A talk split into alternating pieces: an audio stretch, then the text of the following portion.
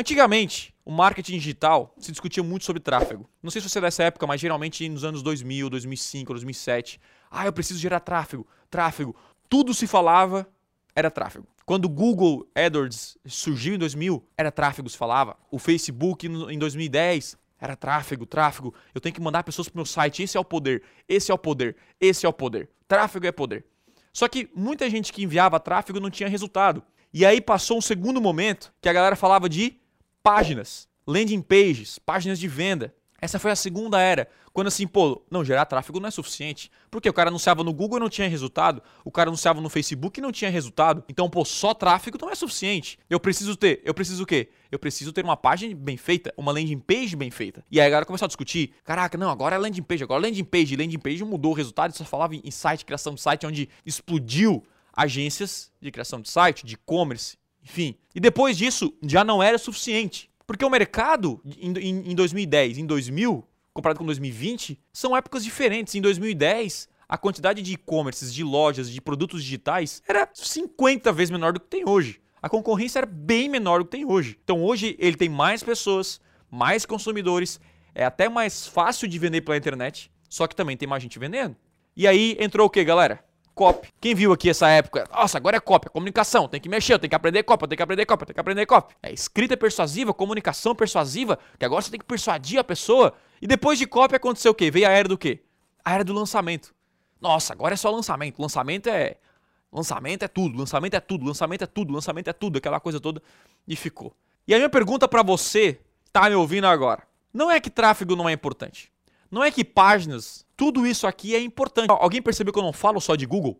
Ó, oh, Thiago, é verdade. Agora que eu parei a pensar, você não fala só de Google, né? Então, por que, que eu não falo só de Google? Porque não tem como falar só de Google. Se o cara criar uma campanha no Google com uma oferta podre, um site ruim, uma comunicação toda errada, ele vai vender? Não vai vender. Ele vai conseguir resultado? Não vai. Tudo é interligado. E, e o que mudou? Qual é a nova era? Vamos lá. Será que existe uma, uma coisa que surgiu agora que está mudando completamente as vendas online? E a parada tá lá, ó, conteúdo. Nós estamos vivendo a era do conteúdo.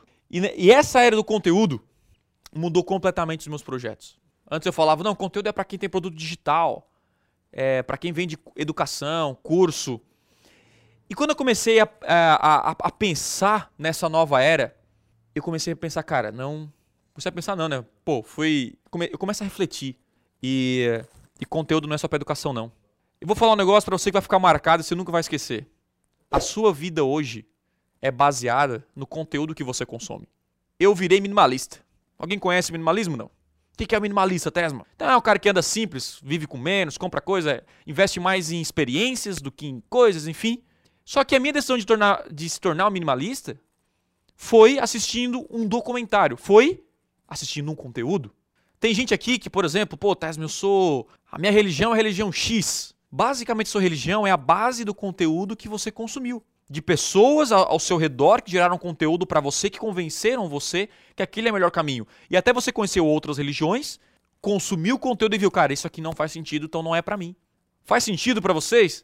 Hoje, inconscientemente, ou o mercado como um todo, não sacou que tudo que você compra é baseado no conteúdo que você consome. Os seus hábitos, para onde o seu dinheiro está indo hoje, é basicamente reflexo do conteúdo que você consome. Vamos pensar aqui, ó, rapidamente sobre a Disney. A Disney é é uma empresa que todo mundo aqui é fã. Quem tem filho, eu acho que você deve amar a Disney, né, meu? Deve ficar vendo repetindo lá o Mickey 20 vezes por dia, eu não sei se é outras pessoas. Mas, cara, a Disney, como é que ela vende? Os produtos dela.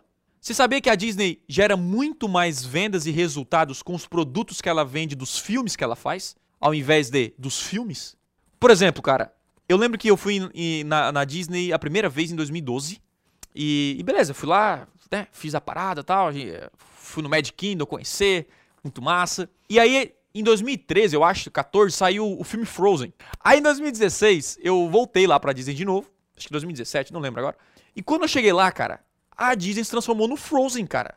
Os desenhos do Frozen. Eu entrava na loja da Disney, tinha um Olavo desse tamanho aqui, ó. Aquele que era o boneco de, de, de, de neve, tá ligado? Tinha vestido. Eu falei, caraca, meu. Eu parando pra pensar, a Disney educou o povo e tá vendendo os bonecos, cara. E eles lucram. Cara, tem show da Frozen. Tu paga pra jantar com a Frozen lá na Disney. Você tá entendendo, meu irmão? Você tá entendendo? O que que a, o que que a Disney, o que que a Disney faz e por anos ela gera um conteúdo para você, seu filho consome, mas ele gera conteúdo para você e você consome, seja lá o que for, produto digital, produto físico. É assim ou não é?